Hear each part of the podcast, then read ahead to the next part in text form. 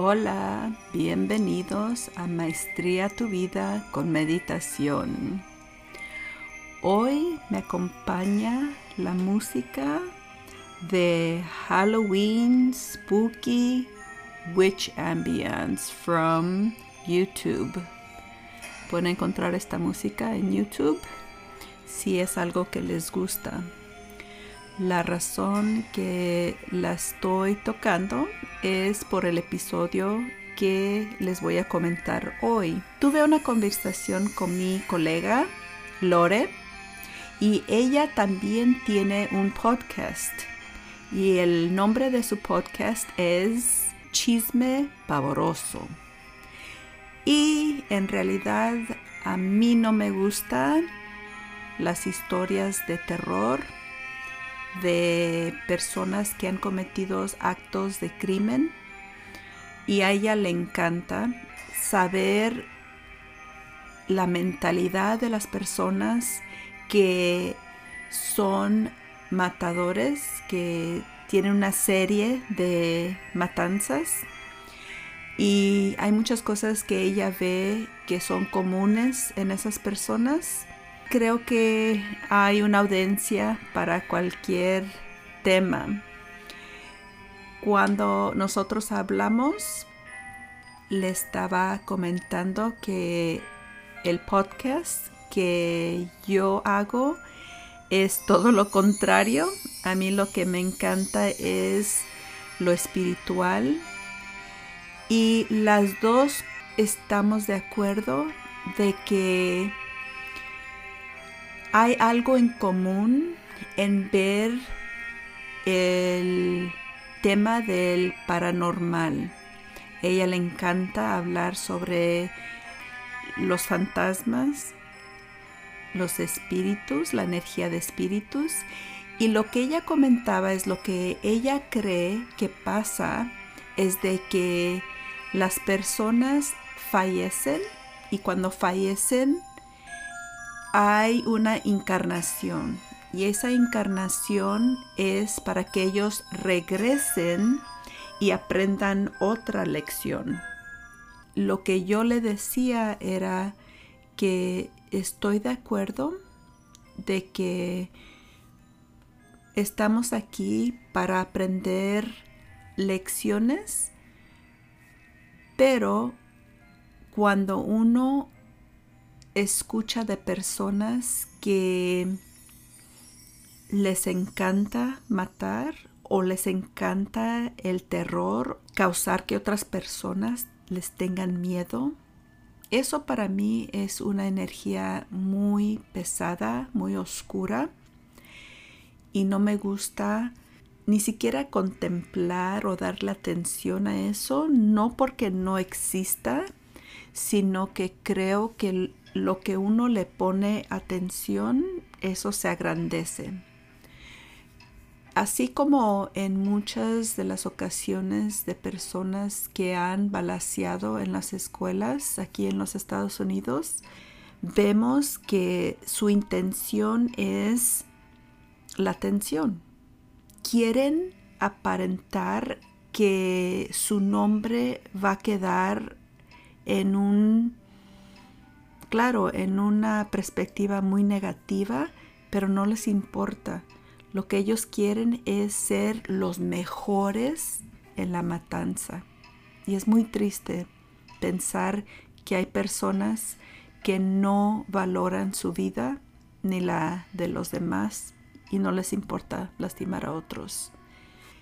Entonces hablamos sobre su familia es mexicana y es muy grande y sus tías y su mamá siempre se han reunido para convivir, pero casi siempre en esas reuniones hay alguien que comenta una historia pavorosa.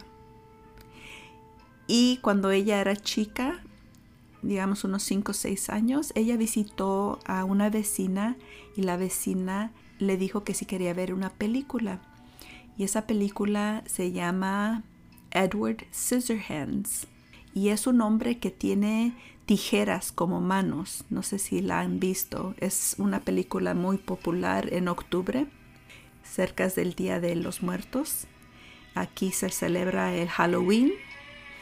Y la razón que se celebra el Halloween y muchas um, iglesias de otras sectas no quieren ni siquiera que los niños celebren de ir a colectar dulces.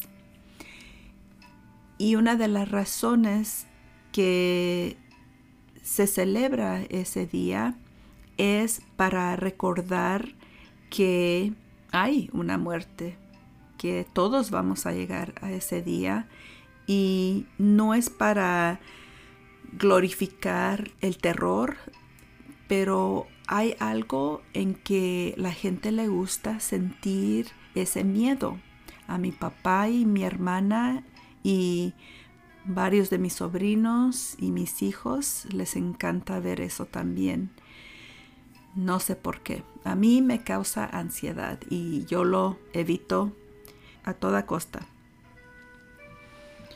Entonces, cuando hablamos sobre la mentalidad de alguien que hace cosas que no son buenas y que lastiman otras personas, para mí eso es ya sentirse como alguien que no vale nada.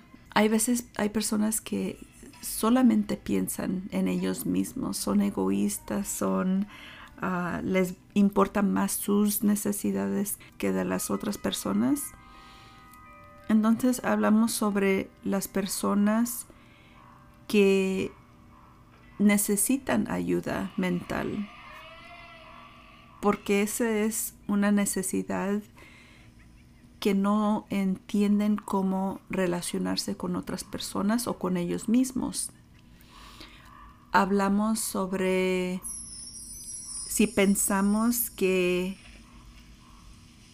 los psicólogos realmente se toman el tiempo para llegar a conocer los síntomas y la perspectiva o el conocimiento de las personas que son bipolares o que tienen esquizofrenia o psicosis, ah, qué es lo que ellos ven, qué es lo que sienten. Y mi amiga cree que los psicólogos o los psiquiatras les dan medicamento para que ellos se puedan comportar en la sociedad normal, entre comillas, que pensamos que es apropiada. Pero en realidad, ¿por qué no llegamos a conocer qué es la mentalidad de las personas que les ponen esa etiqueta de enfermos. Creo que ella dijo que había un artista, un pintor que tiene esquizofrenia y ella dice que él puede manejar sin medicamentos su, su habilidad de poder ver caras, oír voces, ver cosas que nosotros no podemos ver pero que están allí. Y de eso hablamos, que hay espíritus, hay, hay energía alrededor de nosotros que nosotros no podemos percibir porque no estamos lo suficientemente abiertos para sentir eso. Y muchas personas nunca quieren saber de eso y se respeta y tienen ese derecho en no abrirse a esa posibilidad de poder llegar a sentir esas energías que están alrededor de uno. Le comenté a ella que un día en la madrugada yo sentí una energía al lado de mi cama y yo, a pesar de que estaba más dormida que despierta, recuerdo claramente que era un hombre y es esos típicos hombres que usan piel y que se suben en las motos, y buscaba a sus hijos. Y yo no sabía qué um, hacer. Solamente pude percibir que eso es lo que él estaba buscando. Pero yo no le podía ayudar. Yo no sabía quién eran sus hijos o dónde estaban. Así es que muy claramente sentí esa energía. También en otra ocasión, cuando yo iba al colegio, tenía 18, 19, ya para casarme, este, yo iba al colegio en el autobús. Y un día, al bajarme del camión, caminé enfrente del camión y sentí que algo me empujó hacia atrás, me detuvo. Iba caminando un buen paso y me detuvo. Y se me hizo raro. Pero en eso empecé a caminar de nuevo y que pasa un carro rápido al lado del camión. Así es que si esa energía no me hubiera detenido, fácilmente me hubiera pegado ese carro. Entonces le di gracias a lo que me protegió. Y es bien fácil de que uno no quiera aceptar cosas o experiencias así o no le toma uno la importancia.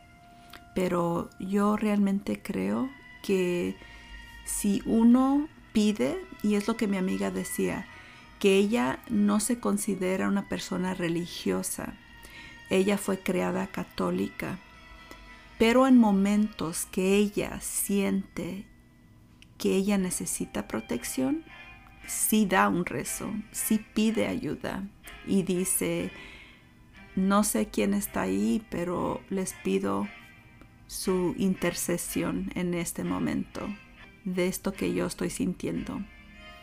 Y también le comentaba que cuando nosotros nos identificamos como católicos o protestantes o de cualquier otra fe budista, hindú, um, es bien importante de que uno no se limite solamente en la creencia de ese grupo, porque lo que pasa muchas veces es de que también creo que es cierto en la fe católica, es de que no quieren que sus miembros lean de otras religiones porque dicen que se pueden confundir.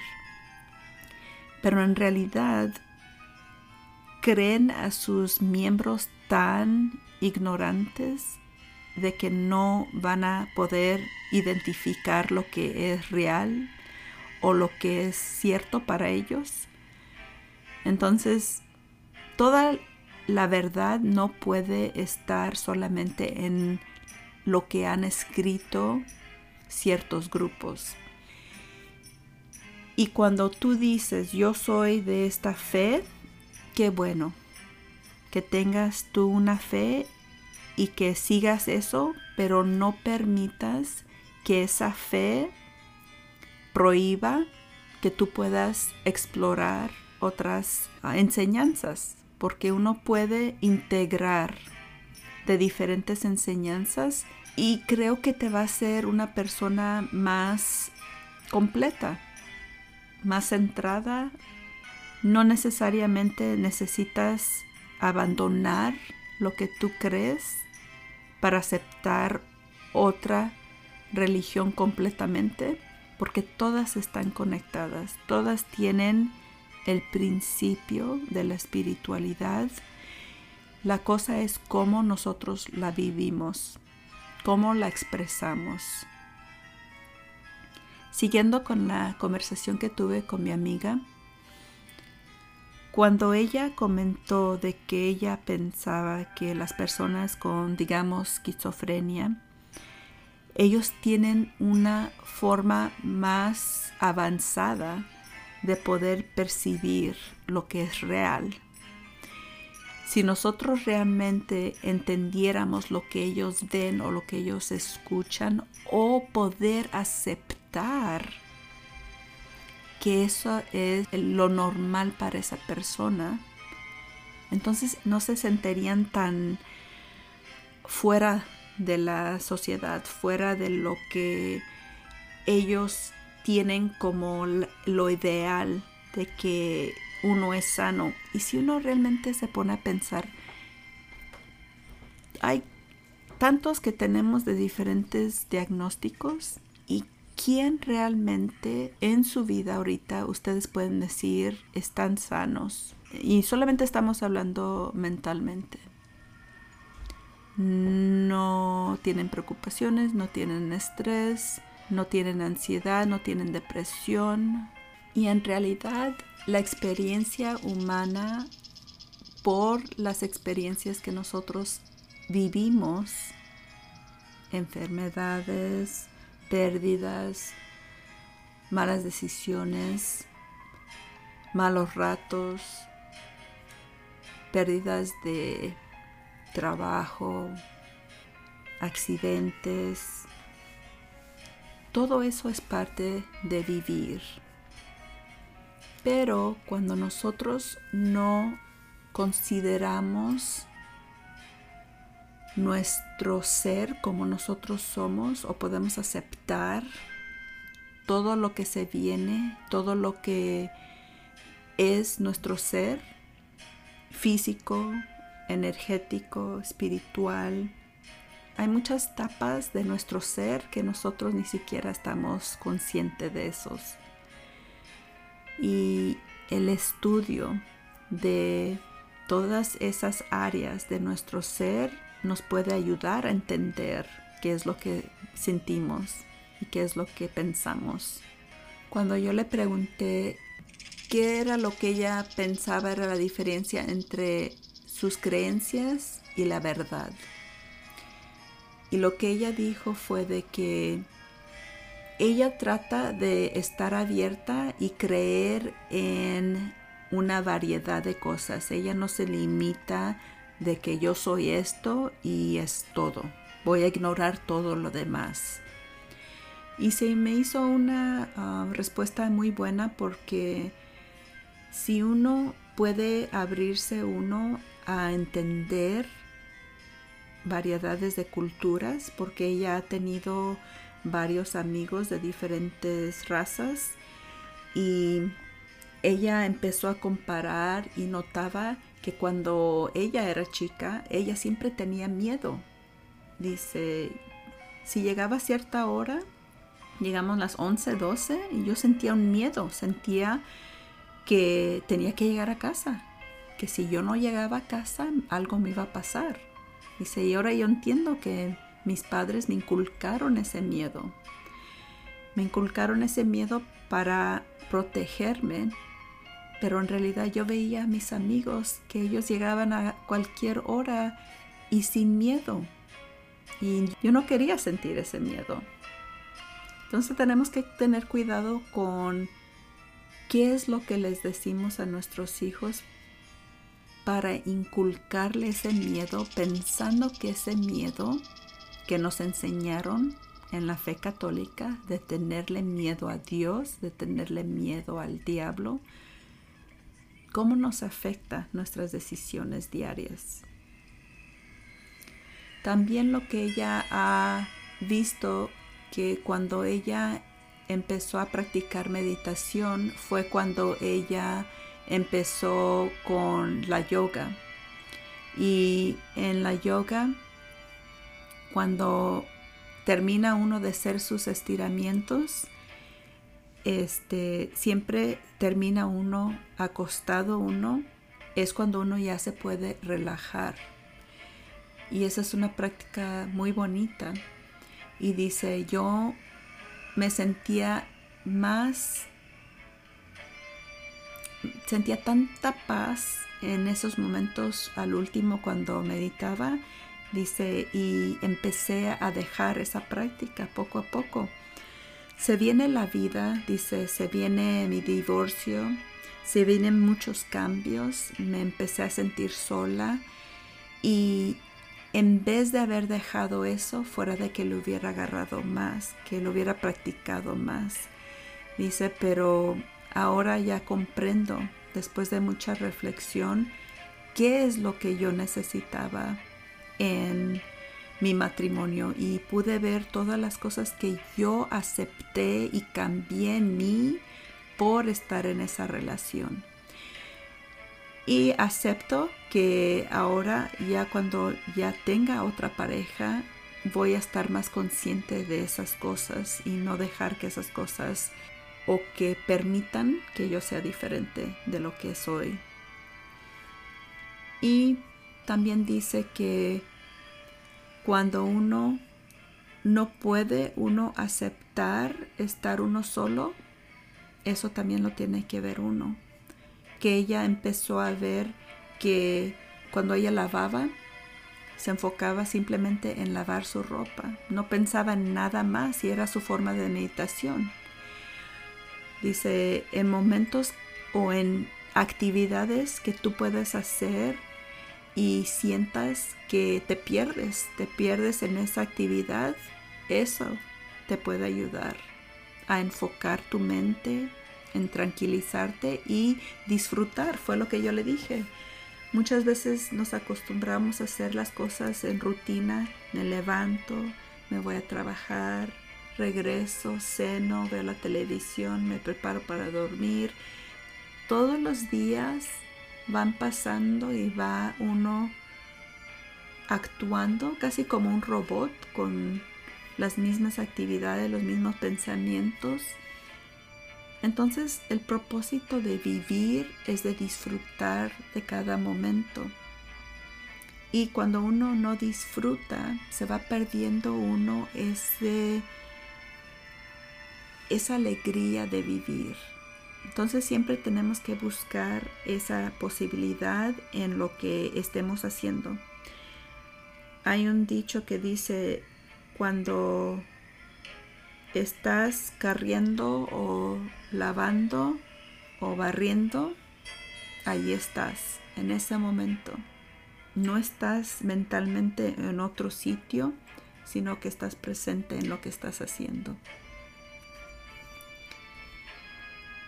Les quiero decir que Lore era mi asistente en el trabajo. Ya van dos años que no la tengo y la extraño mucho. Era, bueno, es, yo sé que donde ella está con otra maestra es muy ayudadora, es muy servicial, ayuda bastante a los niños y cuando ella estaba conmigo era durante este, esta temporada de Halloween que ella había dicho que les iba a escribir una historia a los estudiantes del salón. Y la animamos a que lo hiciera. Y lo hizo y lo presentó cerca del Día de los Muertos. Y era una historia de terror. Los personajes eran los niños del salón se tomó el lugar donde era la historia, la escuela, la librería, nuestro salón, la cafetería, todo lo que ellos estaban acostumbrados y, y pudo captar la personalidad de los niños. Le dijimos que era algo que ella tenía que seguir haciendo porque lo hizo muy bien y eso es lo que ella hace en su podcast. Ella busca la información de lo que ella va a comentar, pero lo expresa en una forma de historia. Y eso es un talento que se me hace muy bonito. Tenemos que buscar qué es lo que nos gusta y cómo lo podemos compartir con las personas, ah, con el público, para que puedan entender nuestra forma de ser, nuestra personalidad, nuestros gustos y ella fue la que me motivó este empezar el podcast porque muy pocos meses después de que ella había empezado el de ella, eh, comencé el mío. Así es que todo se alineó. Ella lo empezó, me lo comentó mi sobrina me animó, me dijo exactamente qué app de Anchor podía usar para empezar a grabar los episodios y ya son, este es el 114 episodio que estoy compartiendo con ustedes. Bueno, ya estoy contando este, los de español como otro episodio, porque no los considero igual. Los estaba nombrando con el mismo número y después me di cuenta que no, no es el mismo episodio, no son las mismas cosas, es el mismo tema, pero por ser en español se vienen otros conceptos, otra forma de pensar, otro deseo de expresar lo que uno siente. Y yo realmente siento esto. Y, yo no lo había captado, no estaba consciente de esto antes de empezar a grabar los podcasts.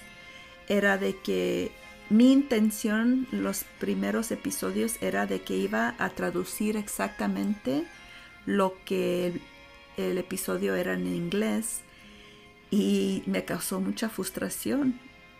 Me peleó y me frustré hasta que pude aceptar y dije, no, el lenguaje está vivo, la cultura es diferente. No puedo esperar traducir algo que mencioné en inglés al español porque es muy diferente tienen cosas que son similares que puedo compartir y ustedes pueden entender, pero si yo creo que es algo diferente, entonces tengo que explicar, tengo que decirlo en otra forma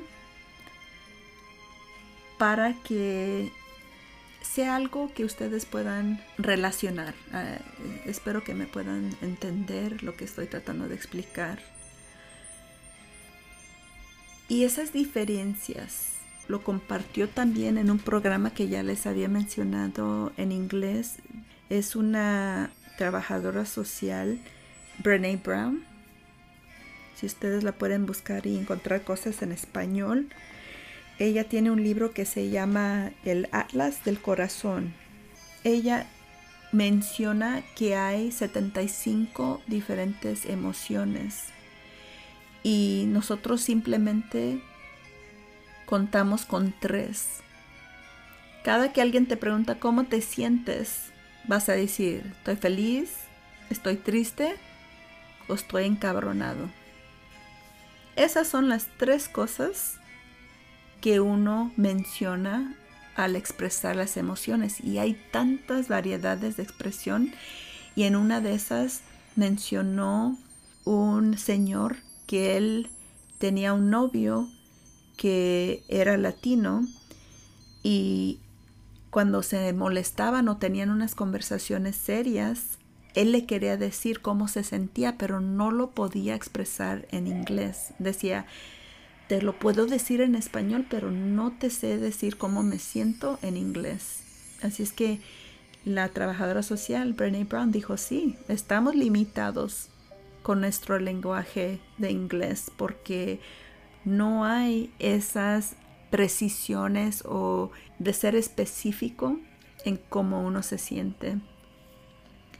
Cuando menciona eso, me hizo pensar en esto que les comento ahorita, que cuando comparto el mismo tema en español, los que son bilingües van a entender que no estoy traduciendo lo que dije o que la conversación que fue en inglés, sino que es algo similar, pero por alguna razón le hago más caso a mi intuición y sigo lo que me dice.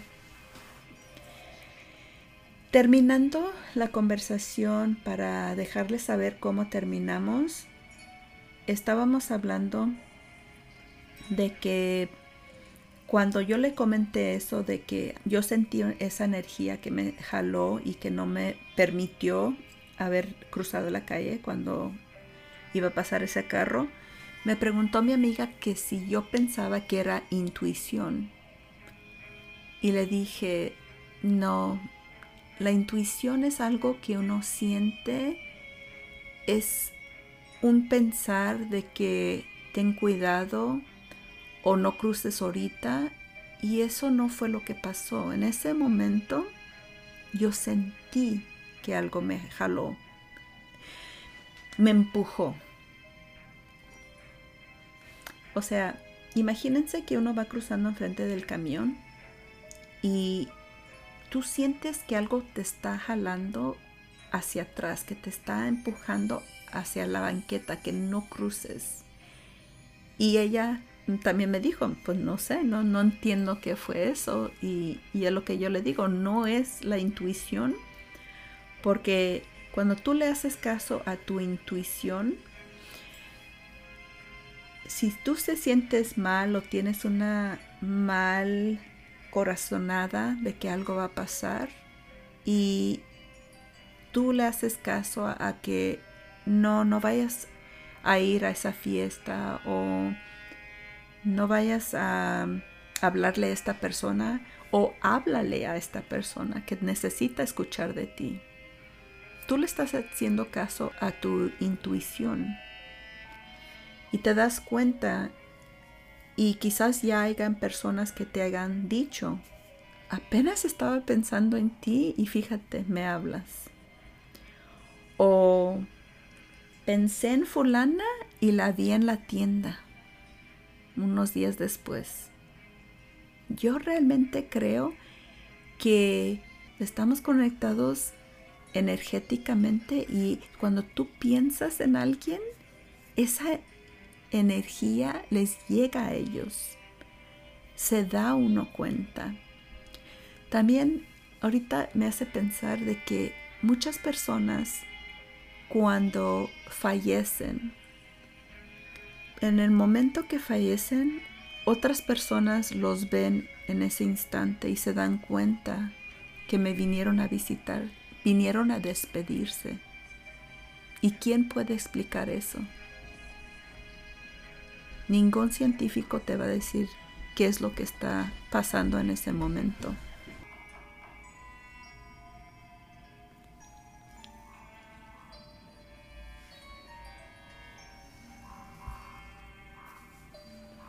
Entonces las cosas que no entendemos no quiere decir que no existen, sino que hay que ver hay que ver qué son. Acabo de compartir un video, fui a una boda anoche y tratando de escoger unas fotos y unos videos de la boda, subí un video donde la novia estaba dándole gracias a todos sus invitados por haber asistido y había una lucecita. Y siempre cuando uno toma video o fotos de uno una lucecita. Pero siempre me da este esa duda de que será esa luz del DJ, esa luz, una reflexión con el, o sea, el video, la cámara pero si uno ve el video, ve uno que esa lucecita está bailando, está bailando y uno no, yo no estoy moviendo la cámara. O sea, sí la muevo poquito porque pues me estoy riendo o estoy hablando, pero cuando uno trata de tomar video y si ve uno la imagen de lo que uno está captando, uno ve que no está uno moviéndose uno tanto, pero si uno ve esa lucecita en este video, se está moviendo, se está moviendo y ya casi al final de, las gracias que estaban dando los novios, empiezan a salir alitas de esa lucecita, se ven alas en esa lucecita y, y yo me quedé, ¿qué es eso? ¿Qué es esa luz o ese ser que estoy captando en este video. Se los voy a compartir el video en la página que tengo de psicología y espiritualidad en Facebook. Voy a poner el link aquí para que ustedes lo puedan ver si es que ustedes um, tienen Facebook y quieran ver ese video que les estoy mencionando aquí. Y se me hace muy interesante y no es la primera vez que me ha pasado eso, que yo veo ah, esas luces en un video. En una ocasión fue en un cumpleaños de un nieto de mi tía y apenas había fallecido su hijo. Y esa lucecita estaba bailando todo alrededor del cumpleañero, que era su sobrino y me dio tanto gusto porque yo veía en el video cuando lo estaba grabando, yo lo estaba viendo en actualidad. O sea, muchas veces yo no los veo esas lucecitas hasta después de que vuelvo a ver el video. Pero en esa ocasión, al momento que terminé de grabar, luego luego se lo enseñé a mi tía y le dije, mire tía, ahí está mi primo Juan.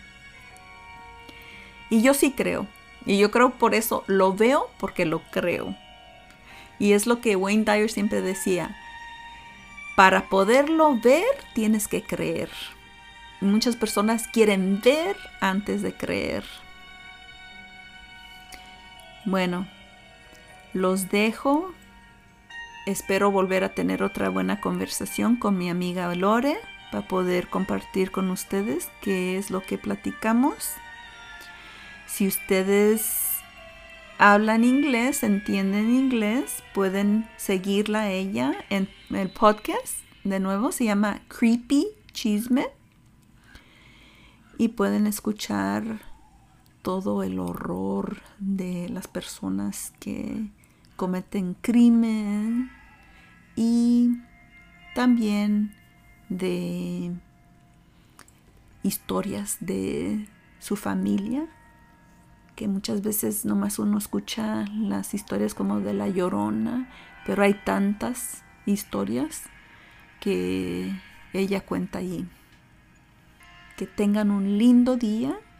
Ustedes pueden hacer cosas maravillosas con una mente correcta y el corazón abierto. Hasta la próxima.